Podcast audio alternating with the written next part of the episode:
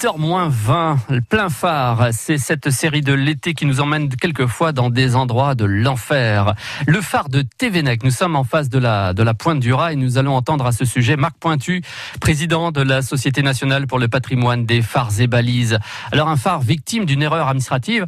Euh, vous allez être étonné d'ailleurs hein, de cette anecdote à propos de ce fameux phare de Thévenec. Le phare de Thévenec est au départ une erreur de l'administration pour la raison suivante.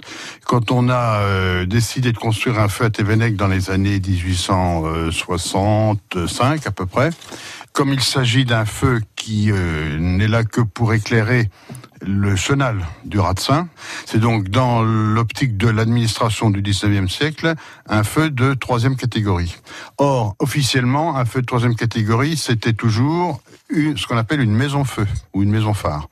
Il y en a beaucoup en France, il en a environ 200, 200, un peu plus de 200, et, mais qui sont toutes situées euh, aux entrées de rivières maritimes, aux, euh, aux entrées des abers, etc., ou sur une île proche de la terre.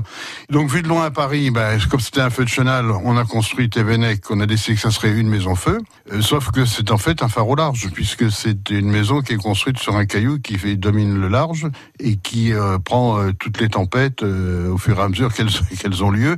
Et donc les vagues passent par-dessus le toit. On est à l'heure actuelle, on est au troisième et bientôt au quatrième toit à Thévenec, hein, en 145 ans. Donc ça veut dire que c'est une erreur d'appréciation des lieux.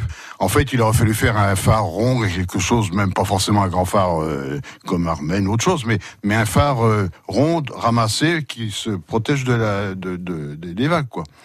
Alors évidemment, c'est une erreur, mais d'un autre côté, ça devient une exception patrimoniale, et c'est l'avantage de cela. C'est d'abord parce que la, maison a bien résisté au cours du siècle et demi, quasiment, et deuxièmement, c'est parce que c'est la seule maison phare construite au large désormais. Alors évidemment, ça a conditionné toute sa toute sa vie par la suite, parce que qui disait maison feu disait euh, un seul gardien, donc évidemment, il y a eu un gardien, mais il a fait 15 jours au début, et puis après on en a mis un second, il a aussi fait 15 jours. Enfin bref, on est on a passé, l'administration a passé 35 gardiens en 25 ans. Et dès 1910, il n'y a plus personne pour devenir gardien au phare de Thévenec, tout le monde refuse. Donc l'administration ne trouve personne, ce qui fait qu'elle est obligée d'automatiser le feu. C'est un des premiers feux en France automatisés à cause de ça. Voilà l'erreur de l'administration qui rend ce lieu euh, magique au point de vue patrimonial. Incroyable histoire quand même, hein, que ce phare de Thévenec à l'origine. Hein. Merci beaucoup Marc Pointu au micro de Fania Bivin pour euh, Plein Phare, série de l'été sur France Bleu Brésil.